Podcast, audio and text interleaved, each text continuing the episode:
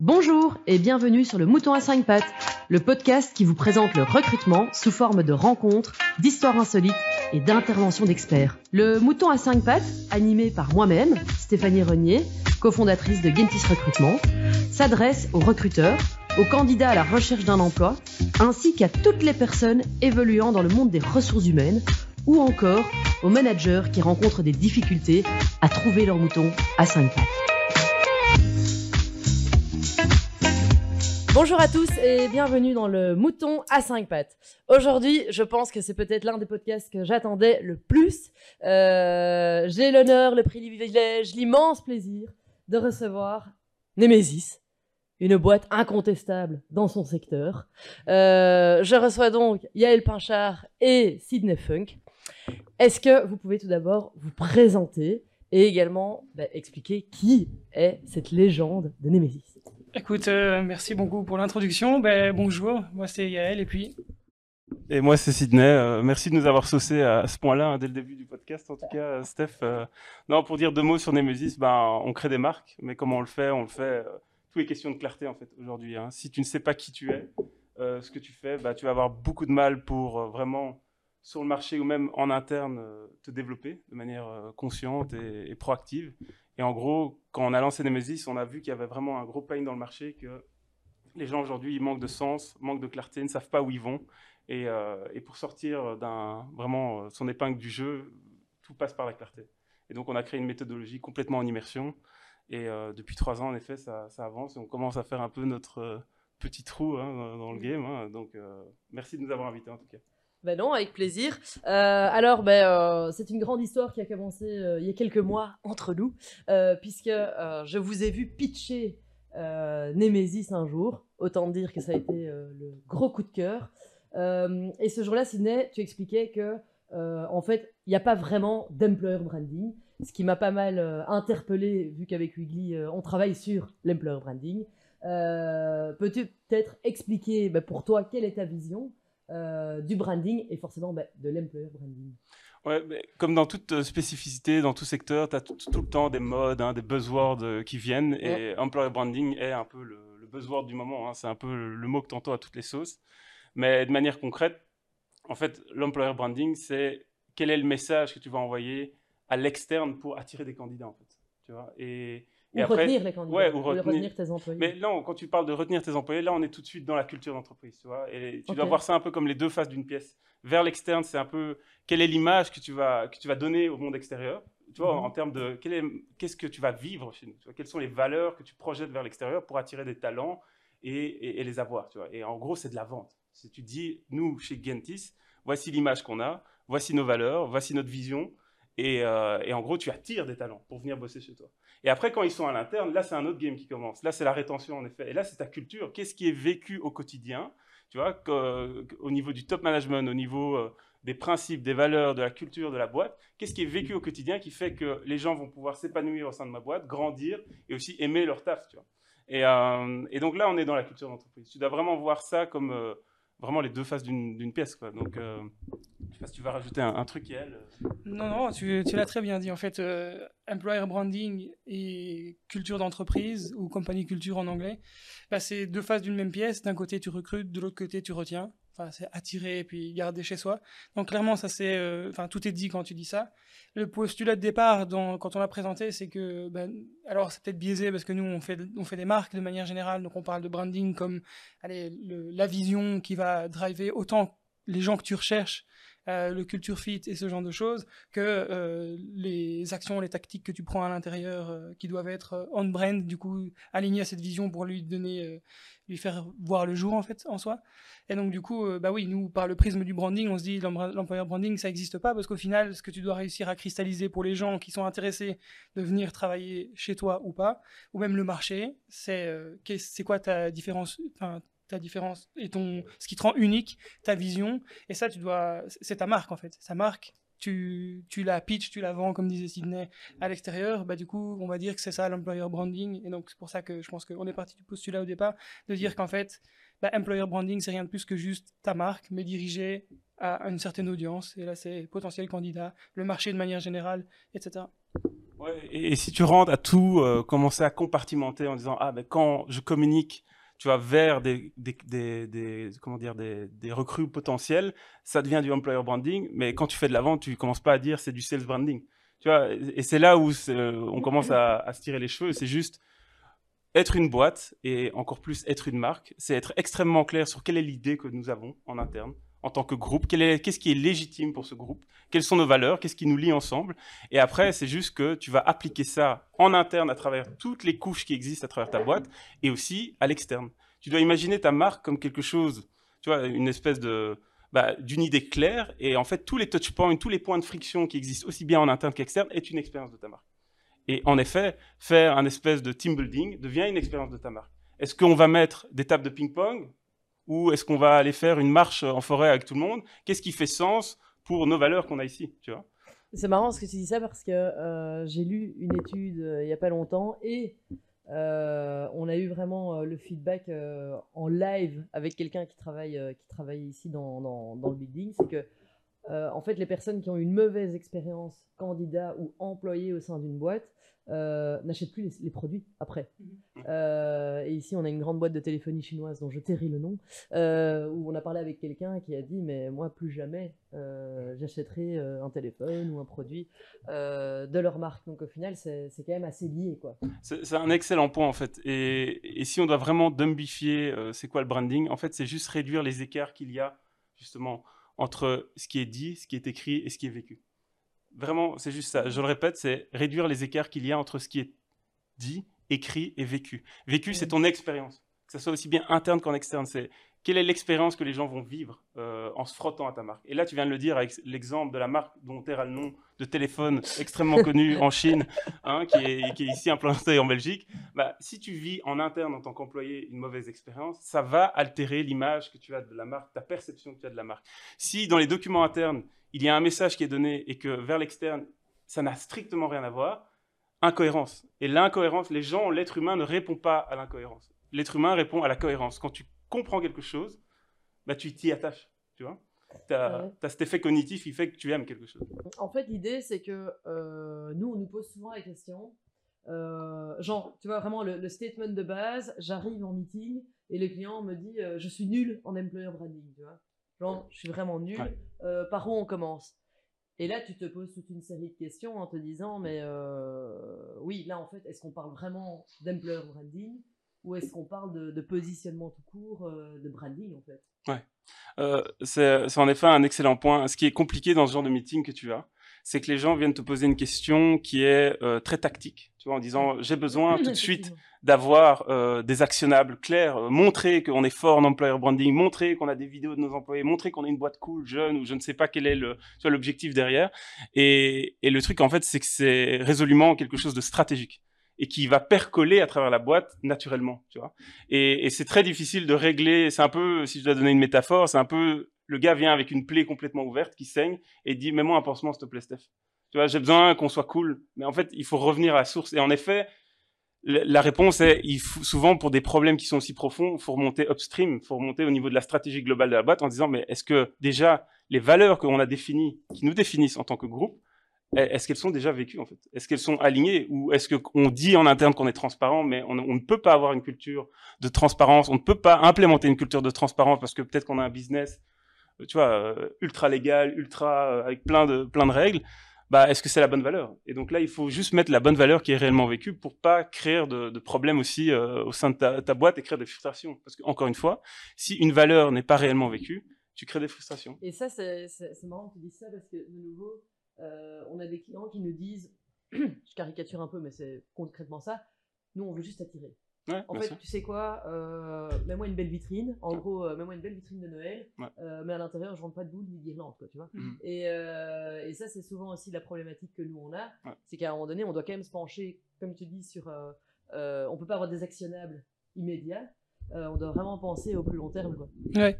Et tu vois, là, ça revient à cette notion de ben, employer branding qui attracte ou qui est euh, le recrutement, et puis ta culture d'entreprise. Là, c'est typiquement, on veut investir dans une phase de la pièce sans penser à l'autre, et c'est euh, et c'est pour ça qu'on dit que c'est lié de manière générale, parce que tu vas attirer un talent, mais derrière, tu dois prouver Tu vas dire, on est ça, on est ça, on est ça. Tu vas peut-être faire des campagnes de, recrutement, tu vas aller faire des foires pour essayer d'expliquer un peu c'est quoi ta culture d'entreprise. Mais globalement, quand tu arrives dans l'entreprise, c'est la culture qui va informer si j'ai été berné ou pas berné. C'est ça. Et au final, moi, une des questions que je me posais, mais évidemment liées au recrutement euh, qui est mon métier, c'est jusqu'où va l'employer branding, tu vois? Parce que pour moi, par exemple, un procès, donc tu veux vite attirer des candidats, et puis derrière, tu as un processus d'entretien qui est long de six mois, euh, et où au final, le candidat ne se sent pas du tout valorisé parce qu'on le fait attendre, il n'a pas de feedback, il ne sait pas où il en est. Et déjà ça, pour moi, c'est de l'employer branding, tu vois. Bien sûr. En fait, tout du, en fait, c'est l'expérience, l'expérience de marque. Ouais. Donc, euh, on va, euh, ils viennent avec un problème, on veut rapidement faire de l'employer branding, et en fait, derrière, ils se rendent pas compte que le, le processus d'entretien, le processus d'embauche, l'onboarding aussi est clé, du coup, sur comment est-ce que tu vas faire vivre ce qu'on t'a promis. Et en fait, Sinel disait, il y a la clarté en interne, donc savoir exactement ce pourquoi on existe. Et en fait, il y a la cohérence de cette clarté quand elle est montrée à l'externe. Et il faut pouvoir, sur tous les touch points et donc toute l'expérience, je me frotte à, une marque qui me pose, qui, qui, pose, enfin, qui met un entretien d'embauche euh, en ligne, je vais aller voir euh, les commentaires euh, sur Glassdoor. Si on reprend, si on reprend la marque chinoise dont on peut pas dire le nom, en fait, c'est globalement ça. Tu, tu, les gens ils n'achètent plus, mais en même temps ils se font ils se font l'inverse d'un ambassadeur. Ils pourraient même aller poster euh, des, des, messages de, de, de prévention. N'allez surtout pas dans cette boîte, on vous prétend quelque chose, etc. C'est vraiment ça, mais bon ça c'est un autre danger parce que pour moi Glassdoor, enfin bref. Ah oui, après l'anonymat de. Mais, euh, mais mais par exemple typiquement ces derniers temps, euh, on demande des références aux candidats depuis enfin, depuis la nuit des temps, mais maintenant les candidats demandent des références. Euh, de nos entreprises. Bien sûr. Ils disent ok, ben, très bien, moi je vais donner mes références, mais euh, je voudrais également pouvoir parler de manière tout à fait honnête et transparente avec des anciens employés ou avec des employés actuels pour vraiment comprendre euh, dans quoi je vais aller m'immerger dans ma carrière. Ce que et je trouve que c'est vraiment, pour moi, ça montre déjà beaucoup de la part du candidat de, vouloir comprendre ce qui se passe à l'intérieur. Mais, mais, mais des entreprises sont très frileuses. Bien sûr, et c'est là où, vraiment, tu vois, les deux sont ensemble. Quoi. Dans, dans le processus d'employer brand et au moment où tu es dans un, dans un entretien, on cherche déjà à sonder ta culture ok, euh, est-ce que ce qu'on me vend, c'est exactement ce que je viens chercher? Et c'est là, c'est intéressant, parce que il y a, hum, différents aspects à l'employer branding. On peut pas dire que c'est pas un chantier sur lequel tu peux travailler avec des tactiques spécifiques à l'employer branding pour faire vivre ta marque. Forcément, c'est dirigé vers euh, un public spécifique. Donc, euh, quand tu communiques ta marque à ton client en direct ou quand tu communiques ta marque à un, potentiel candidat ou un, potentiel employé, bah, ta voix reste la même, mais le ton change, les, choses que tu vas mettre en évidence vont changer de manière générale. Et donc, en fait, ça, c'est intéressant de voir ce que tu dis. Les gens sondent aussi ta culture pour vérifier si c'est vrai. Parce qu'en fait, euh, pour donner un exemple, on, allez, on a créé Nemesis aussi sur base de frustration. Hein. on a en interne quelque chose qui vit très fort, c'est une marque, c'est la somme des gens qui y travaillent. Et on dit ça parce que quand il n'y a pas d'alignement en interne, tout le monde travaille dans une direction différente et au final, tu vas pas dans la même direction. C'est comme si tu prends une, une, une, parallèle et que tu la décales de 3 degrés, au final tu finis euh, à l'autre bout du monde plutôt que à l'endroit où tu veux aller. Et donc en fait, aligner les gens en interne, c'est important. Et donc euh, on dit une marque, c'est la somme des gens qui y travaillent, parce que c'est les gens qui font la marque. Et donc, on se frotte à une marque dans laquelle on travaillait, c'est un peu la frustration qu'on a eue. C'est de l'extérieur, super beau bureau à la Google, t'as les chaises, open space, euh, la totale. T'as l'impression, t'as le kicker à l'entrée. Tu dis, putain, c'est génial comme euh, culture d'entreprise. Puis après, tu rentres dedans. Si t'as pas écouté les recruteurs, tu sais pas que c'est surnommé Hunger Games. Hein, donc de l'extérieur, c'est ok, euh, déjà, on, on pu savoir qu'en fait, ce qu'on te vend et ce qui est vécu, c'est pas la même chose. Et puis on arrive au sein de l'entreprise où on voit que personne n'est aligné, personne ne sait ce qu'ils font. Mais ça détruit des gens. Ça peut, Tinet parler de frustration, mais on a vu des gens partir en pleurant. Et donc en fait, je parlais du processus, euh, l'onboarding, euh, le, le, processus de recrutement, etc. En onboarding, jusque-là, tu vis encore l'idylle, quoi. C'est l'employeur brand. Hein. Non, mais tu promets. Et où, et où, bah, dans, euh, là, en l'occurrence, de là où on travaillait, c'était, euh, bah, on, on, on care pour euh, l'humain, la planète, etc. Puis après, t'entends semaine 2, t'entends le, le RH en chef qui dit, c'est pas content, tu dégages, quoi. Et là, là, du coup, le clash est grand. Et c'est là où, du coup, tu peux réaliser qu'en fait, si t'alignes pas ce que tu communiques sur ta marque donc ce que tu dis. Et si tu n'alignes pas ça avec ce que tu fais, ben là, tu vas perdre des gens. Et aujourd'hui, on est dans un monde, surtout post-Covid, où les gens ont pu remettre en question euh, c'est quoi le travail pour moi dans ma vie euh, et qu'est-ce que je veux faire. Tu parlais de, de statistiques tout à l'heure et c'est drôle, ça m'a fait penser parce que j'avais vu une, une, conférence récemment qui disait que notre génération à nous, euh, il y a 49% des, gens qui ont fait une pause carrière à un moment donné pour reconsidérer ce qu'ils font. Et avant 40 ans, notre génération, il y a 7% de gens qui ont fait de la reconversion. Donc globalement, avec Covid, ça c'était 5 ans avant Covid, avec Covid, je doute pas que ça, a été exponentiel. Les gens se sont dit, ok, merde, attends, c'est ça toute ma vie? Maintenant que je le fais à la maison, je peux peut-être considérer ce pourquoi je vais travailler. Et donc, quand on parle d'employer branding, quand on parle de culture d'entreprise, la marque, l'idée forte, ce, ce, que nous on fait entre guillemets, euh, bah, évidemment, on peut pas le voir autrement que comme quelque chose qui, qui est crucial pour une entreprise. Tu dois non, un, un, des gros challenges, parce que tu, tu parlais d'alignement, euh, et un des gros challenges, bah, peut-être que les grandes entreprises rencontrent plus que les petites, mais après, peut-être que les petites le rencontrent aussi, c'est comment tu fais pour aligner tout le monde? Tu vois, parce que typiquement, tu prends l'exemple du RH, euh, mais peut-être que, peut que la vision de la boîte est vraiment euh, en mode voilà, durable, humain et tout, et qu'en fait, ils ont juste engagé un mec qui est un peu fou euh, et qui lui n'est pas euh, directement aligné avec, euh, avec les valeurs de l'entreprise. Mais c'est juste Bien que les, les supérieurs ne le savent pas. Euh, pour répondre à cette question, en fait, comment tu arrives à faire percoler, euh, tu vois, cette... euh, Percoler, c'est exactement ça. Comment Ouais, tu non, fais percoler ouais, ça comment tu rend fais un percoler naturel. ça à travers tous les layers de ta boîte c'est, Ça fait un peu cliché, mais ça part d'une vision, tu vois. Et ça, beaucoup de boîtes ont une vision, mais il faut une vraie vision qui est portée par les, les leaders de ta boîte, que ce soit les fondateurs ou même de, le, le management, euh, et qui soit embrassée, tu vois, vraiment. euh, Pas une vision bullshit en mode euh, on a rempli, euh, tu vois, on a rempli un canevas en disant, euh, tu vois, un position, un position statement. Euh, il faut des valeurs, mais souvent nous on parle de valeurs en action. C'est-à-dire que si tu dis juste, voilà, notre valeur c'est transparent, ça n'indique, ça ne donne aucun cadre, tu vois. Mm. Euh, nous par exemple, euh, une, une des valeurs chez Nemesis, qu'on appelle un principe ou une valeur en action, c'est be egoless. C'est-à-dire que tu donnes un verbe et tu donnes une direction. C'est-à-dire que dans quoi qu'on fasse, on doit le faire sans ego. Tu vois, ça donne une direction, ça donne, Bien sûr, aucun ego. Non, mais c'est vrai. tu, peux me, tu peux me déchirer sur place en disant ce que tu es en train de dire, ça vaut rien, Sid. Je vais dire, ok, on en parle, et je, ça, ça- ce n'est pas moi en fait. C'est Nemesis. C'est là où c'est peut-être un des, des, des gros challenges pour beaucoup de boîtes. C'est pour les fondateurs d'arriver à se détacher de leur, tu vois, de leurs valeurs à eux qui sont intrinsèques en tant qu'humains et à se dire maintenant je suis au service des valeurs de ma boîte et de ma vision d'entreprise. Ouais, je, je vais reprendre un segue là, j'en profite parce que j'ai lu récemment euh, une quote, il n'y a pas d'auteur, mais c'est euh, la culture c'est ce qui se passe quand le boss quitte la pièce. Ah ouais, Et on parlait de faire percoler, déléguer, etc. Et je trouve ça intéressant parce que il y a, tu lis l'histoire euh, dans le livre Setting the Table du gars qui a créé Shake Shack. Et en fait, il a créé son premier restaurant, tout tourne génialement, etc. Puis il va pour créer le deuxième restaurant. En fait, il est plus présent dans le premier. Et là, tout part, euh, tout part en couille. Tu vois. Et c'est vraiment le gars au bout du deuxième restaurant, il a, il a fini par se poser la question et se mettre. Du coup, il a fait un break, il a arrêté les, les, restaurants. Il s'est dit, ok, c'est quoi l'idée ici? Et en fait, il pensait d'abord mettre sa culture d'entreprise à plat. Et ce qu'il a mis à plat, c'était euh, un truc sur l'hospitalité, quoi. Il a mis, il a mis à plat sa vision, en fait. Et donc c'est là qui est, intéressant, c'est que quand il a cherché à mettre sa culture à plat, il a d'abord mis sa vision. Et c'est ça qui doit pouvoir être délégué, ça qui doit pouvoir être euh, mis sur place. Et c'est le même cas. euh, je, lisais pour euh, Decathlon. euh, Tu peux même lire leur histoire. Decathlon, le, le, le gars à un moment donné est parti avec son équipe de management. Sidney disait le leader, le fondateur, mais aussi le management doit pouvoir incarner cette vision. Et en fait euh, montrer par l'exemple aux employés euh, ou à n'importe quel collaborateur parce qu'il n'y a pas que les employés hein, une vision ça peut exister aussi avec les partenariats que tu fais euh, le fournisseur que tu prends etc tu choisis les gens en fonction de ce que tu essayes de créer dans le monde.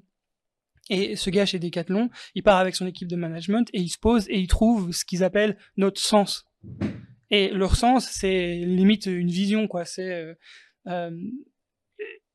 en fait, c'est ça que je trouve important à retenir dans employer branding, culture, branding de manière générale, c'est que dans le monde d'aujourd'hui, arriver à donner un sens aux gens de pourquoi est-ce que tu viens travailler, une cause plus grande que toi-même, bah oui, les, le salaire, les bénéfices, etc. C'est important, c'est clé. Et puis aujourd'hui, on peut vraiment brasser le, le marché pour savoir euh, c'est quoi c'est quoi la médiane, où est-ce que je me situe. Mais globalement, maintenant que les gens savent ça, ils viennent chercher quelque chose, ils viennent avoir un impact dans le monde.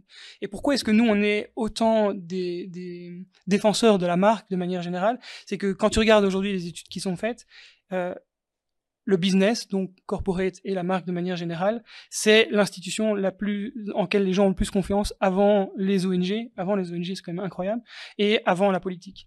Donc dans le monde d'aujourd'hui, c'est le business et du coup forcément ce que le business peut apporter. Euh, on discutait, on discutait récemment avec, euh, avec euh, un client à nous qui disait on, quoi ça? Avec Elon Musk, c'est ça Votre client Elon, on dira pas ça. voilà. ça commence par Elon et ça finit par Musk. et donc on, on, discutait avec lui et il disait à juste titre, je trouve, c'est on peut tous avoir un impact à notre niveau parce qu'on parlait de sustainability, mais une entreprise c'est sa fois autant. Et donc c'est ce que les gens attendent d'une entreprise, c'est de prendre le potentiel qu'il y a derrière l'entreprise et l'impact qu'il peut avoir financièrement euh, euh, dans les choix qu'ils font, etc., de logistique, pour pouvoir avoir un impact dans le monde sociétal, euh, écologique, environnemental, peu importe. Mais j'ai quand même l'impression qu'on vit en ce moment un vrai paradoxe parce que on ressent très fort que bah, le sentiment d'appartenance, la volonté de vouloir tout le temps se développer, c'est vraiment quelque chose de plus, de plus en plus important euh, pour, les, les, pour les candidats ou pour les employés en poste. Euh, et pourtant, nous, toutes les semaines, euh, on a des offres qui sont déclinées juste à cause du salaire. quoi. C'est-à-dire que si par exemple tu leur offres une proposition salariale égale à ce qu'ils gagnent actuellement, ils y vont pas quoi. pas tous et que souvent ils te disent non moi j'y vais pas c'est pour une question salariale je vais plutôt aller chez chez Y qui lui m'offre 50 euros en plus et tu te dis mais en fait tout ce sentiment d'appartenance toute cette volonté d'apprendre que tu pourrais avoir dans une boîte ben en fait tu la mets de côté juste pour 50 euros brut en mmh. plus par mois c'est-à-dire 20 net quoi 20 euros net voilà enfin tu bouffes deux cuits en moins par mois en gros, c'est bon, as ton, euh, tu... peux aller, tu peux aller apprendre, et tu vas quand même aller refuser. Donc je pense qu'il y a quand même encore un côté très aveugle euh, de ce que les gens ont réellement besoin, intrinsèquement besoin. Mais en fait, là, là aussi, on arrive à un sujet où tu peux juste pas plaire à tout le monde. En fait, tu vois, ce candidat-là, tu dois juste le prendre en disant, c'était pas mon candidat. Non, mais je te parle d'une euh, série de candidats. Ouais, ouais, ouais, mais un paradoxe exact. entre je veux changer de boîte parce que je veux apprendre euh, je veux grandir, je veux une boîte à impact. Mais c'est que c'était bullshit alors. Et puis derrière. C'était bullshit, c'est tout. C'est que ces gens-là étaient, euh, étaient pas alignés avec ce que tu proposes. Je sais à quel point, en, tout cas, le onboarding chez Gentis est ambitieux et qu'il y a beaucoup d'échelons et de, tu vois, de, travail d'éducation qui est fait, de coaching. Euh, ça peut faire peur aussi. Mais ceux qui passent, tu vois, s'ils arrivent même pas à se dire, ok, je me lance, c'est que c'était juste pas un candidat pour ta boîte. Tu vois, et, et, et là-dessus, moi je dirais que c'est un critère très positif parce que justement, être une marque, on peut on peut l'expliquer comme donner de la clarté aux gens à faire un choix. Et si tu leur permets de faire un choix oui/non, c'est que tu as fait un excellent travail en amont de, de bonnes marques. Et un, exemple que j'adore donner, c'est Desigual. Est-ce que toi, tu t'aimes ou pas Desigual? Non, mais tu vois, c'est On a déjà parlé de ça. Mais oui, mais, mais, oui, mais c'est une excellente marque pour ça parce que Desigual donne de la clarté aux gens. Exact. Tu aimes ou tu n'aimes pas. Est-ce qu'un candidat qui se frotte avec Gentis pour la première fois en sort après un ou deux meetings en disant en fait no go? Même si, tu vois, et 50 balles n'est qu'une excuse, un critère. Non, mais là, là, alors là, dans cet exemple-là, typiquement, c'était pour un client, c'était pas pour okay, chez Gentis. Mais on a le même exemple chez ouais, Bien euh, sûr, bah, dans toutes les boîtes. Aussi, dans toutes les boîtes. Euh, mais je pense que là, nous, on arrive dans un autre euh, challenge actuel. C'est que il y a trop d'attentes envers notre marque. C'est-à-dire que les personnes aujourd'hui postulent chez Gentis pour Gentis, mais pas pour le recrutement. Et donc, du coup, il y a vraiment, de nouveau, il y a là un, challenge sur lequel nous, on est en train de travailler. C'est que, ok, euh, c'est fun de travailler chez Gentis euh, 4 jours semaine, euh, on fait la fête, on s'entend tous bien. Mais en fait, derrière, il y a quand même un contenu, il y a quand même un métier, euh, il y a une discipline. Et tu viens pas ici parce que tu as envie de faire un 4 jours semaine. Et nous, on a eu énormément de candidatures mmh pour le 4 jours semaine, mais pas pour le recrutement. Et ça, c'est un, de nos gros challenges actuels. Le, point 4 jours semaine est un, un, excellent exemple, en tout cas, de, vécu en interne. Si toutes les boîtes demain se lancent dans cette stratégie, dans cette tactique de se dire, ah, on passe à 4 jours semaine, tu peux être sûr que 90% va se casser la gueule. Ça, ça, a marché chez toi et chez Gentis, car vous avez une culture très business, très, très focus impact, très focus, euh, comment dire, euh, résultat. résultat. Euh, parce que, ok, quand tu es dans les bureaux ici, c'est très agréable, il y a des chaises suspendues, etc. Mais il y a aussi des écrans avec des stats Tu vois, donc ça fait aussi partie de votre culture de dire. clivant, hein. C'est- De nouveau, les candidats se baladent ici Ouais. et il y en a qui ont refusé de travailler Bien sûr. pour les écrans. hein. Mais ça, c'est génial. Ça, c'est, pour toi, ça doit être des green flags en disant, OK, j'ai fait un bon truc. Parce que le gars, en, en mettant 10 minutes les pieds ici, il se dit, non, je peux pas. Tu vois, c'est pas pour moi. Je vais, je vais me Ouais. faire broyer. Et tant mieux. C'est pas grave. Tu vois, il y a des boîtes pour tous les, pour tous les moods, pour tous les styles. Et l'exemple du 4 jours semaine, quelqu'un qui viendrait en disant, oh, 4 jours semaine, on va me donner de la liberté. Non. C'est le message que tu envoies toi avec ton 4 jours semaine, c'est de dire, les gars, ou les nanas, on a confiance en vous sur le fait qu'en 4 jours, vous allez atteindre vos objectifs. Les objectifs n'ont pas été réduits euh, de, de 25%, hein, si je dis pas de 20%, si je dis Ah pas de non, non, pas du Non, tout, pas au du tout. contraire. Donc c'est juste, de, tu leur as donné une flexibilité en disant, guys, le deal c'est juste 4 jours semaine, mais les objectifs ne changent pas. Et le message, il est plus de j'ai confiance en vous qu'en 4 jours semaine vous, êtes des grands, ga- des grands garçons, des grands gaillards euh, pour arriver à atteindre vos objectifs. Mais c'est pas à dire ah maintenant couler, tu vois, on est c'est YOLO quoi, tu vois, c'est comme disent les Jones. Non mais tu vois, non mais tu vois, et, et c'est là où on revient peut-être au, au point de départ de tes clients qui viennent te voir en disant ah moi je veux améliorer euh, ma culture d'entreprise, mon employer branding, etc. Le, le but c'est pas de faire ton marché avec toutes les techniques qui existent ou les tactiques en disant ah je vais mettre une table de ping-pong, je vais mettre des chaises colorées, j'ai vu un reportage sur Google, je vais mettre un toboggan euh, qui fait un tour et qui arrive dans, dans des boules, Euh, je vais mettre tu vois de la bouffe gratuite à tout le monde, hein? Non mais tu vois. non, mais tu vois, et, et, et c'est pas c'est pas ça qu'il faut comprendre. C'est qu'est-ce qui est bon et qu'est-ce qui fit pour moi, tu vois. Et ta question de tout à l'heure, quand tu disais, quand j'ai des clients qui viennent me voir en disant, euh, les gars, je veux travailler sur mon employer branding, est-ce que c'est du branding ou est-ce que je peux le faire? Bah, la question à poser, c'est est-ce que vous êtes en interne aligné sur vos valeurs? Est-ce que vous avez une vision claire? Si le cas est oui, c'est ok, bah on travaille ensemble sur implémenter ces valeurs, votre vision d'entreprise, dans un processus, dans un funnel de recrutement.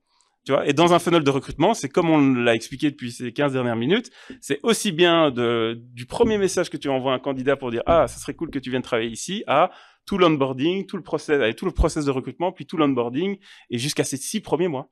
Et là, tu travailles sur comment amener un client qui ne me connaît pas à qui commence à me connaître. Et là, c'est un funnel de recrutement, tu vois.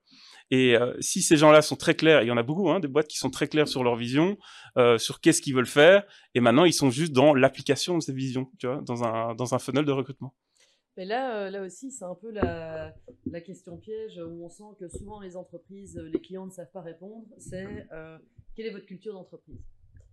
Et là, souvent, tu as, le blanc, tu vois, qui est euh, ben, euh, en gros, euh, quelle est ma culture d'entreprise, tu vois Et comment est-ce que tu définis la culture d'entreprise Oh. justement dans ce funnel Comment tu fais pour Comment, quel mot tu mets sur une culture d'entreprise? Moi, je trouve ça quand même assez compliqué d'expliquer. Ouais. Alors, nous, on, on, on a mis des mots dessus, Mhm. mais je comprends que 99% des boîtes sont incapables de mettre des mots sur, en fait, quelle est ta culture d'entreprise. Déjà, ça part mal parce que la question de base de quelle est ta culture d'entreprise est très mauvaise.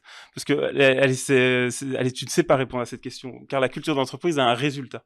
Tu vois, et comme on le disait avant, hein, tu mets, tu mets, on va dire, des, des éléments en amont en disant voici ce que nous on espérait, être, voici aussi ce qui est vécu au quotidien. Parce que tu pourrais très bien dire demain, tu mets une règle hein, dans un manifeste ou n'importe où sur ton site, t'envoies un mail tous les jours en disant les gars, euh, les meetings, faut être là toujours cinq minutes en avance.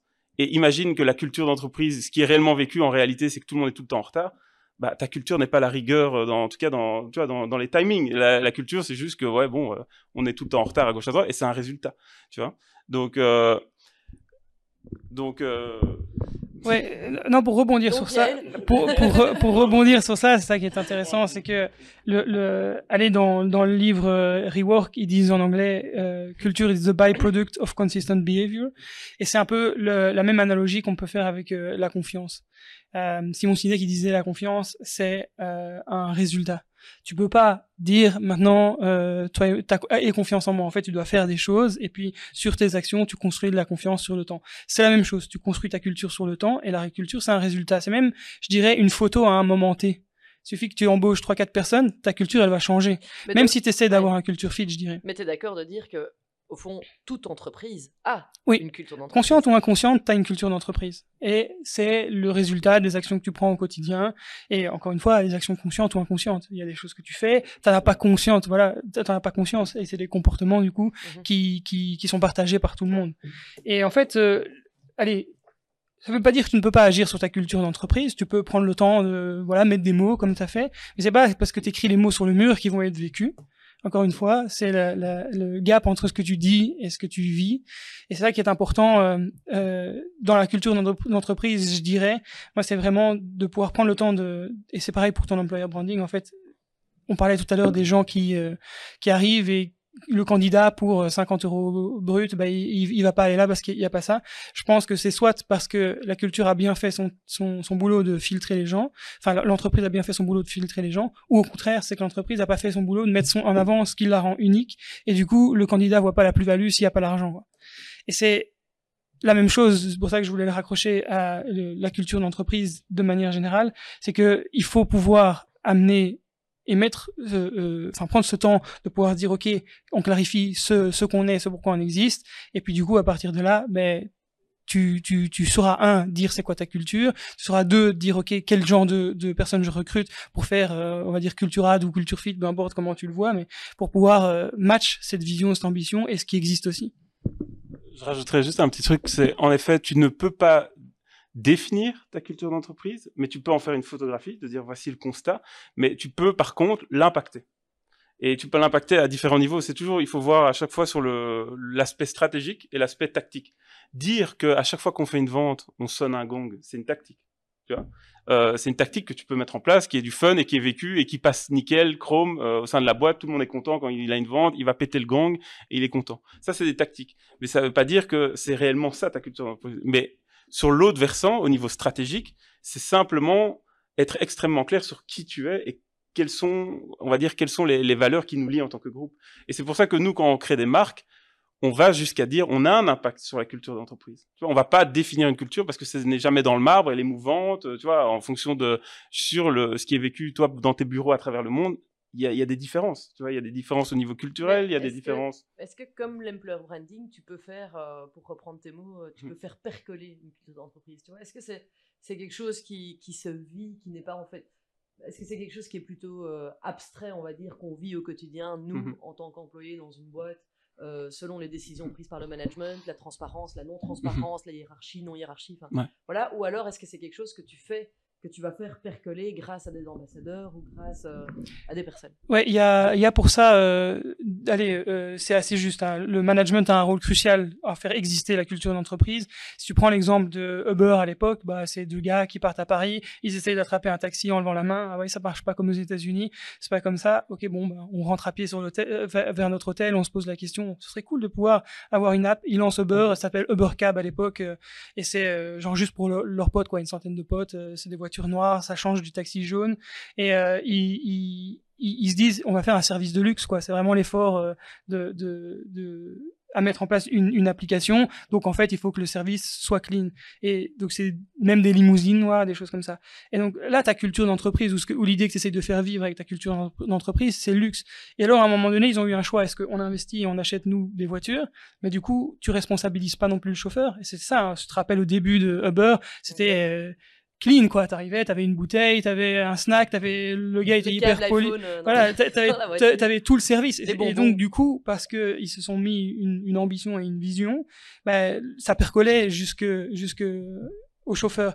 Et pour, pour donner un, ouais, jusqu'à l'expérience. Et pour donner une, un exemple de comment est-ce que le top management a pu donner vie et donc actionner euh, cette euh, culture, c'est que avec leurs premiers, leurs 100 premiers chauffeurs, plutôt que de leur donner un meilleur salaire ou, une incentive euh, à mieux travailler, ils les ont emmenés dans un restaurant genre 3 étoiles. Et en fait, ça c'est un moment clé pour Uber. Quand on veut aller faire vivre le luxe, bah, tu fais vivre le luxe jusqu'à tes employés, on va dire. Donc ils ont emmené leurs chauffeurs, ils leur ont fait vivre une soirée extraordinaire, et ça a créé et de l'employer branding et de la culture ça a montré que bah oui, si on prétend qu'on est le luxe, ça existe pour de vrai. Regarde, on te fait vivre une expérience luxueuse et ça a donné une incentive euh, et ça a fait des ambassadeurs en fait des 100 premiers chauffeurs pour aller dire mais venez travailler pour Uber, un truc de fou en fait. Regardez, on a vécu cette expérience. Ouais, you walk the talk, quoi. Voilà, exactement. Donc, ils ont, ils ont exemplifié le, l'essence, l'idée qu'il y avait. Si l'idée c'était le luxe. Après, l'idée, elle a changé. Ils, ils ont ajouté euh, euh Uberpool euh, et tous ces, tous ces trucs-là. Mais globalement, c'est important. Et c'est pareil, des tactiques de, d'employer branding qui avaient été mis en place par Uber, c'était le programme de référal. C'était, tu touchais un peu d'argent quand quelqu'un venait s'inscrire comme chauffeur. Bon, ils ont coupé ça et donc ils ont perdu une majorité des, des, des fans parce qu'en fait, ça a fait changer la culture. C'est une culture de confiance, euh, on recommande, je recommande machin, etc. Après, c'est devenu une culture de commission, quoi. Donc, ben là, tu as transformé ton entreprise et euh, tu as perdu une partie des gens qui se faisaient les bons ambassadeurs, je dirais. Ouais, c'est ça. Oui, parce qu'au final, euh, et c'est un peu ça, bah, l'autre, l'autre topic, on va dire, dans l'employer branding, c'est les ambassadeurs. Quoi. L'employee advocacy, euh, aujourd'hui, c'est aussi quelque chose qui est de plus en plus demandé. Et honnêtement, je ne sais pas si vous, vous avez euh, des recettes magiques, mais moi, quand je suis face, voilà, quand je suis avec Wiggly face à un client, l'employee advocacy n'est pas quelque chose autour duquel tu formes. C'est-à-dire que tu peux faire prendre conscience les employés, tu peux leur dire, euh, voilà, ce serait sympa, euh, mais au final, ça doit être quelque chose de tellement naturel, spontané, de dire, en fait, cette boîte-là, mais je la kiffe tellement que, en fait, je vais en parler. Mais pour arriver à ce stade-là, franchement, moi, honnêtement, là, bon, on est en train de, de, de, nous-mêmes se former, lire euh, pas mal autour, mais j'ai pas les, j'ai pas les clés pour comment est-ce qu'aujourd'hui, des actionnables, comme tu dis, très, très rapides, pour qu'un employé passe de je ne bouge pas même si je suis très content, ben, je communique pas à je vais aller euh, communiquer activement euh, autour de ma boîte qui est vraiment une boîte de rêve quoi. Bon, déjà, je pense qu'il y a un prérequis, c'est faut que ce soit clair aussi, c'est pourquoi tu travailles. Déjà, de base, euh, c'est, on va dire, la vision, l'idée de la marque. Qu'est-ce que tu veux dire que ce soit clair pour qui? Pour euh, tout le monde qui travaille dans l'entreprise. Parce que, euh, allez, il y, y, a, je pense, une grosse part de la timidité à communiquer. C'est est-ce que je vais être on brain si je communique Est-ce que, voilà, est-ce que j'ai le droit, etc. À partir du moment où déjà tu responsabilises tout le monde et tu dis, voilà, la direction qu'on prend, c'est celle-là, et puis on fait tout pour y arriver et on va tous dans la même direction, bah, globalement, tu as déjà donné permission aux gens de se dire, oui, l'idée de mon entreprise, c'est ça. Et aussi, tu leur as donné un peu plus de sens, un peu plus de, parce que généralement, quand tu mets une vision à ton entreprise, c'est pas simplement faire 100 000 euros de chiffre d'affaires en plus ou, euh, ou avoir euh, une team euh, dans un autre pays, quoi. C'est essayer de, de, comme disait Steve Jobs, create a dent in the universe, quoi. Laisser ton empreinte dans l'univers. Et donc, bah, les boîtes qui ont les plus grands, tu, tu, peux le voir, ré rétrofiter, on va dire, le, le, le succès des, des, entreprises qui ont le plus de brand advocates, des ambassadeurs de marque, on va dire. Bah, c'est souvent des, des, des gens qui ont une vision inspirante, de un, et de deux, qui, font, qui multiplient les occasions de la faire vivre au sein de leur entreprise. Donc, plus tu multiplies les occasions en interne de faire vivre ça, plus tu vas armer les ambassadeurs de ta marque, enfin, tu vas transformer tes employés en ambassadeurs de marque. Et euh, un exemple de ça, c'est Zappos, quoi. Euh, Zappos, c'est ce gars Tony Chies, je crois il s'appelle. Euh, il, il, a un congrès de international euh, de business. Et puis il, il rentre euh, à l'hôtel avec euh, il est 3 heures du mat il rentre à l'hôtel avec un groupe de, de prospects de, potentiels clients etc Zappos c'est Zalando hein, aux, États-Unis mais il y a 20, 25 ans quoi. Ah et, et, et, lui il a une vision. Et tout le monde est au courant de cette vision c'est deliver wow il faut, il faut, euh, le, le c'est customer centric vraiment, c'est, c'est, c'est son truc. Et donc, il, il, veut prouver que sa vision, elle est incarnée par tout le monde et qu'il n'y a pas besoin qu'il soit derrière. Et ce qu'il fait, c'est que, ben, il est 3 heures du matin, ils ont tous faim, ils sont un peu bourrés, ils sont dans l'hôtel et il dit, ben, appelle mon customer service, il va te, il va nous renseigner euh, où est-ce qu'on peut manger. Et donc euh, là, tu as un de ses prospects qui le prend au mot, qui dit OK, on va jouer. Et il appelle le, le customer service Zappos, et puis il tombe sur une nana elle est pas briefée la fille au, départ. C'est vraiment juste euh, euh à l'improviste ouais euh, je suis dans telle région euh, Las Vegas machin je suis à un congrès j'ai j'ai faim où est-ce que je peux manger? Rien à voir avec son business. Et pour autant la nana elle a dit deux secondes elle a posé le téléphone elle est revenue et elle leur a donné trois endroits pour aller manger. Et ça a juste prouvé que bah, tout ce qu'ils ont mis en place, et Zappos est réputé pour ça, Great Place to Work depuis, depuis un moment, pour aller faire des festivals dans le désert, euh, des, des, des événements. Ils ont une équipe qui s'appelle euh, euh, Brand Aura à l'intérieur de, de, de, de, de l'entreprise. Ils ont des fun engineers qui ont un seul job, c'est créer des événements culturels. Donc, je dis pas qu'il faut faire ça pour tout le monde, mais juste il faut trouver la manière, la tactique d'activer ta vision à l'interne, quoi. Et ça, du coup, tu vas, tu vas armer les gens à communiquer. Parce que les gens, ils vont pas communiquer. Euh, euh, tu, tu fais pas un ambassadeur qui va dire, euh, qui va réciter ta mission ou ton positioning statement. Alors, chez la telle entreprise, on fait ça pour le monde et on se positionne comme ça sur le marché. Tu vas armer quelqu'un qui va dire génial, on a fait un, événement de dingue où on était euh, tous euh, en interaction sur euh, tel topic, on a fait un test VR, VR pour prouver qu'on pouvait se faire test de confiance, j'en sais rien. Tu vas communiquer sur les, les tactiques mises en place. Mais ces tactiques-là, elles existent dans ton entreprise et pas dans l'entreprise à côté d'une seule manière qui est celle qui fait vivre la vision. Mais tu vois, là, nous, on a vécu vraiment un gros challenge. C'est que on a donné pas mal de formations au début en se disant ok il faut quand même il faut qu'il y ait une prise de conscience autour de l'employé advocacy et donc il y a un formateur externe Xavier Degros qui est venu et qui a donné pas mal de formations entre autres sur les réseaux sociaux sur aussi la prise de conscience que en fait si tu es bon en personal branding tu devras jamais chercher un job parce que tout le monde n'arrêtera pas de te chasser parce que tu, tu, positionnes la marque de manière très forte et tout. Et en fait nous on a toute une partie de nos équipes qui n'a en fait pas du tout suivi le flow, mhm. euh, mais qui par contre, une fois qu'ils ont quitté Gentis, sont devenus euh, très très forts dans le personal branding et euh, dans la vente d'eux-mêmes, quoi. Tu vois, donc en fait, on les a armés. Et on les a pas armés pour Gentis. Au Wiggly, on les a armés pour, pour eux-mêmes, mais pour l'avenir, quoi, tu vois. Mhm. Et ça, ça a été un peu, c'est un peu le challenge qu'on rencontre aujourd'hui, mhm. c'est qu'on essaie de donner les, les, armes, mais par contre, ils ne les utilisent pas euh, au sein de notre entreprise. c'est un de nos gros challenges. Et là, en fait, il y, y a, deux parties à voir. Il y a la partie que toi, en tant que manager de Gentis et de Wiggly, ce que tu essaies de mettre en place, et après de voir comment ça prend. Tu vois, de l'autre côté. Parce que si ça ne prend pas de l'autre côté, en effet, tout ce que tu mets en place ne prend pas. Euh, il faut comprendre que tu as différents niveaux euh, par personne de comment cette personne va allez, va, va prendre la culture de ma boîte le premier niveau, c'est comprendre, et c'est limite le premier curseur de dire est-ce que ce gars peut bosser dans ma boîte? C'est cette personne comprend mes valeurs. Il y a un culture fit. Je le recrute vois. Mais après, avec les niveaux, et, peut-être que tu pourrais ajouter ça dans, vos niveaux en interne de comment vous valorisez des talents. Tu vois, as le niveau au niveau impact business, impact sur les équipes, impact en termes d'expertise dans son domaine, mais tu pourrais aussi avoir impact sur la culture de ma boîte. Et là, tu peux faire une gradation au niveau des niveaux en, en, disant le niveau 1, c'est cette personne comprend, donc il peut être dans mes bureaux. Mmh le deuxième niveau, c'est cette personne comprend, mais incarne les valeurs dans ses comportements au quotidien tu vois.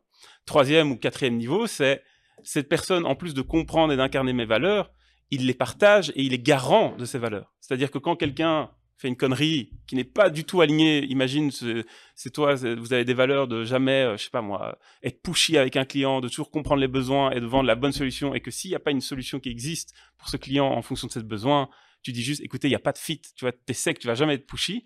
Et si tu vois un vendeur qui commence juste pour ses stats, à tirer le truc en disant non, non, je vais lui vendre un truc, je m'en fous, à parler à machine à café. Ben là que tu vois un des candidats qui, en plus d'incarner les valeurs, de les comprendre et tout, et dit non, non, mais ça c'est pas Gentis, hein. ce que tu es en train de faire, t'as rien compris. Et il le recadre. Là, tu as encore un niveau euh, supérieur, tu vois, au niveau culture. Et puis là, tu atteins des niveaux en mode où tu arrives au niveau, euh, allez, si tu continues, en mode thought leadership. Est-ce que le gars va commencer à en parler et à l'incarner en dehors de mes bureaux, de ma boîte? Et c'est là où on en arrive à, tu as des talents qui on réussit tout ça et commence à parler sur les réseaux sociaux avec comment tu les as armés en disant guys regardez les outils que vous avez devant vous et ce que vous pouvez faire. Et là ces personnes-là direct disent ils captent le potentiel. Ils disent mais oui j'ai tellement compris Gentis ce qu'on était en train de faire ce qu'on incarne etc je veux en parler vers l'extérieur parce que ça va nous aider tu vois.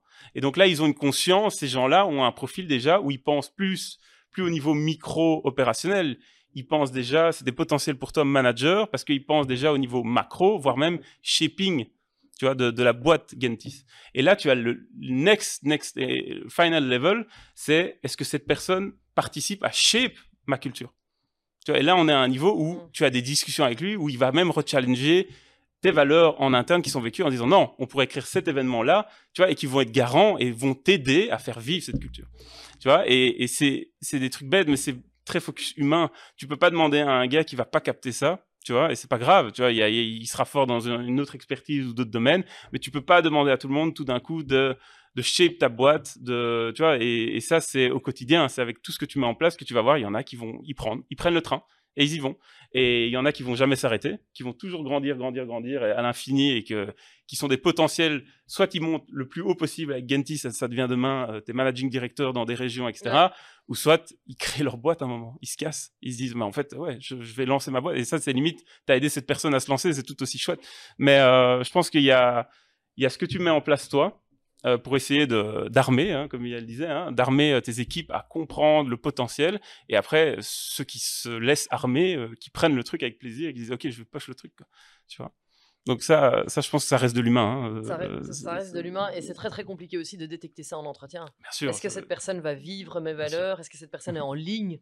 Alors bon, après, tu as, des petits trucs, hein, tu as des petits trucs à gauche, à droite, mais parfois tu, tu le détectes pas en fait, parce que aussi c'est souvent un jeu de rôle, les entretiens, et les personnes ne se montrent pas. Mmh telles qu'elles sont. Et je crois que c'est encore plus dur pour une boîte comme Gentis qui est très focus sales, business, où là, tu as des gens, bah, les trois quarts, je dirais, savent très bien se vendre. Tu vois, naturellement, ils parlent bien, tu vois, donc c'est encore plus dur. Ah non, clair. Mais je voulais rajouter un truc là-dessus, parce que c'est vrai que dans le meilleur des mondes, tu crées, euh, tu crées euh, toutes les opportunités pour que toutes les personnes puissent exister à tous les niveaux, et donc forcément, tu réalises que euh, tout le monde qui s'il a un niveau qui n'est pas encore de shaping ne peut pas forcément être ce que tu attends de lui et tu vas trouver le moyen de l'armer et, et, en gros tout le monde augmente ça c'est pas forcément allez et tout le monde ne va pas prendre tous les postes euh, et, et, tous les rôles à un moment donné. Donc ça, faut, faut pouvoir le comprendre. Et je pense que dans ce que tu disais, il y a, il y a, elle est dans la question que tu posais, je pense qu'il y a aussi une des choses qui est importante en, en, au regard de, des gens qui viennent, ouais, comment est-ce que je fais mon employer branding? Bah, Allez, euh, c'est Simon Sinek encore qui disait euh, si, si ta culture euh, ou ce que tu écris sur ta culture dit quelque chose et qu'on voit le management faire autre chose, en fait, ça en vient aussi. Est-ce que le management doit montrer que c'est possible et là je reprends euh, Zappos, euh, Deliver Wow et, euh, et, et, et, Human Centric et ce genre de choses. Les, les, les gars ils partent en after work et c'est une, une de leurs valeurs c'est on est une famille. Alors c'est un peu tricky à dire ça d'une boîte. Très tricky. Mais voilà. Mais on est une famille et donc du coup c'est on part en after work et les conjoints conjointes peuvent se joindre à nous. Et il y en a une euh, qui s'appelle Nancy dans, dans l'histoire et euh, c'est une vraie histoire. Ah, c'est une, vraie histoire, mais du coup, ils, partent avec l'équipe euh, voir un match de hockey. Et puis, bah, Nancy, elle dit ah, merde, bah, mon, mon conjoint peut pas venir, est-ce qu'il est coincé au travail, il peut pas se déplacer. Et là, quand t'as le top management, donc là, c'est le CEO qui détourne le bus pour aller chercher le mari. Euh, sur place. Là, du coup, tu montres, tu vois, Tu, tu fais vivre ta culture d'entreprise et tu montres que c'est autorisé aussi. Et donc, le management a un rôle crucial à montrer ce qui est possible ou pas, et encore plus dans en faire des ambassadeurs. Regardez, vous pouvez aller jusqu'à montrer ce genre de choses. Et la fin de l'histoire, ils n'ont jamais vu le match car ils ont commencé à faire euh, tous des détours en 4 heures. Hein, Pour chercher tous les maris. Exactement, tous les maris et les enfants et tout. Et ils sont jamais arrivés au bout. Non, mais cette histoire, on parlait de, de, de faire des brands d'ambassadeurs. Là, la nana, elle est convaincue derrière. Elle est convaincue. Elle va aller raconter ça à tout le monde. Elle se fait ambassadeur de, de, de Zappos à toute personne qui a raconté. Tu sais même pas ce qu'il a fait. Il a détourné le bus pour aller chercher mon mari. Et le mari lui-même, il sort de là et t'as un bus écrit Zappos en grand et tout plein de gens qui sont là en train de faire la fête. Et il sort de son office et tout le monde lui dit putain c'est quoi ce délire? Et en fait, euh, il, dit bah ouais c'est ma femme elle travaille chez Zappos. Ils viennent me chercher pour que j'aille voir un match de hockey. Oh truc de fou. Et donc là tu crées en fait des moments euh, de brand advocacy quoi. Mais pour te donner un exemple, mais bon là c'est vraiment un exemple à très petite échelle. cette nuit, dans une boîte de nuit dont je tairai le nom au bois de la Cambre, euh, il, y avait, euh, il y avait un tout petit junior euh, qui vient de commencer chez Gentis, qui veut nous rejoindre. Quoi. En gros, on avait dit, on fait tout un dîner avec le management, mais voilà, à partir de minuit, vous pouvez tous nous rejoindre. Quoi.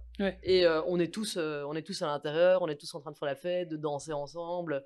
Et là, il y a un consultant qui arrive et qui me dit, écoute, Steph, le petit junior, il est bloqué à l'entrée, ils veulent pas le faire rentrer, quoi, tu vois. On va voir Farid et je lui dis euh, qu'est-ce qu'on fait? Farid et moi, on va le chercher. Farid a racheté la boîte. Alors ça, c'est notre, partie. Farid a racheté tous les sorteurs. Euh, et, euh, et, en gros, Farid et moi, on arrive dehors et, et on dit au sorteur laisse-le rentrer, il est avec nous, quoi, tu vois. Mm. Et le consultant, il nous a regardé, il a fait, mais je ne m'attendais jamais à une haie d'honneur pareille. il était complètement, il nous a vu, il a fait, mais pourquoi Et lui, il a vraiment cru. C'était top ah Et lui, il a vraiment cru qu'on allait le laisser dehors, enfin, en gros, euh, que personne n'allait venir le chercher, quoi, tu vois. Mhm. Et quand il nous a vus tous les deux arriver, il était vraiment là, mais attends, mais euh, en fait, euh, bah oui, je vais pouvoir rentrer. Et, mhm. et, après, il nous a remercié 20 fois, mais c'était vraiment, tu voyais que, tu vois, à un moment donné, tu as bah, tu as un impact et euh, ça, doit se, ça doit se refléter dans, mhm. à tous les niveaux euh, de l'entreprise. Mais tu vois, cette réaction que vous avez eue avec Farid, tu peux pas la mettre sur papier. mais tu sais pas la mettre sur papier. Non, ça, tu peux pas la mettre. Et, c'est là où, euh, parce que effectivement, vu que, bon, avec vous, c'est chaque fois la même chose, on, on peut faire des podcasts de, 24 heures. Euh, on va, justement, c'était ma dernière question pour la dernière partie. Au final, est-ce qu'il y a des actionnables Est-ce qu'il y a des, vraiment des points sur lesquels on peut travailler très très vite, mmh un peu des, tips and tricks de la culture d'entreprise et de l'employer branding? En fait, les actionnables, et, c'est ça le, plus gros challenge, c'est pour ça qu'on a du taf aussi avec Nemesis, c'est de réussir à distiller en fait ce qui est souvent vécu de la manière la plus pure, tu vois, dans les comportements, dans la vision. T'es très fort dans les boissons, toi. Écoute, euh, j'adore le café, hein, donc euh, voilà. mais euh, non, non, mais tu vois, distiller vraiment ce qui est vécu et en fait, pas arriver à un effet wow en disant waouh ma vision elle claque, c'est juste de dire mais putain c'est nous en fait. Tu vois, et, ça part de là. Et s'il y a des choses à mettre sur papier, c'est la vérité de réellement ce qui est vécu pour justement, et on y revient, à faire percoler sur tout le reste. Et, là, après, tu as une bonne base de travail pour commencer à, bosser, tu vois. Mais, et, souvent, faire ce travail sur soi-même, c'est extrêmement difficile. Tu vois, c'est comme si tu faisais une thérapie envers toi-même. C'est très compliqué. T'as pas de recul, etc.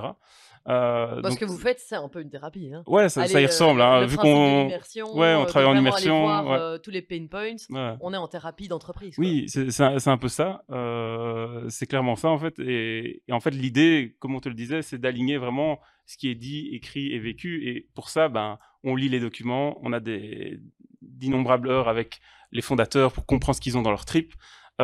aussi cut tout le bullshit qui est dit, parce que même souvent, tu prends des réflexes, même en tant que fondateur, de manager. Mais t'es toujours en vente, hein. Oui, c'est ça, t'es dans de la vente, tu vois. Hein, et en fait, qu'est-ce qu'il y a derrière, en fait, Qu'est-ce qu'il y a derrière? Et nous, on gratte jusque-là pour dire, mais en fait, tu dois comprendre que ce qui est juste, tu vois, et même ce qui est moins shiny aura le plus d'impact. Parce que ça sera vrai et ça sera facile et naturel.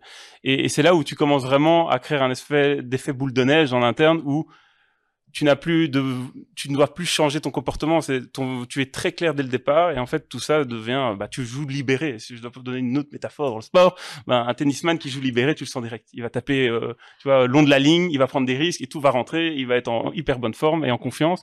Bah c'est pareil pour les boîtes en fait. Si tu commences à te, complètement avoir une dissonance cognitive sur ce que tu annonces, ce que tu réellement vécu en interne, machin, et que tu commences à faire des compromis, parce que souvent ça c'est le plus gros, je pense c'est le plus grand impact qu'on a sur des boîtes, c'est de commencer à tuer tous les compromis qui existent et quand tu commences à ne plus faire de compromis, tu deviens extrêmement clair sur qui tu es et tu deviens quelque part clivant, mais être clivant, c'est extrêmement bien. Parce que des boîtes clivantes aujourd'hui dans le monde, euh, c'est Apple. Hein. On pourrait se dire, oh, c'est mass market. Non, ils ont, ils ont 18% du marché. C'est extrêmement clivant. Hein. Mais pourtant, c'est une des boîtes les plus puissantes au monde. Et pourquoi elle est puissante? Parce que c'est extrêmement clair ce qu'ils vendent comme idée.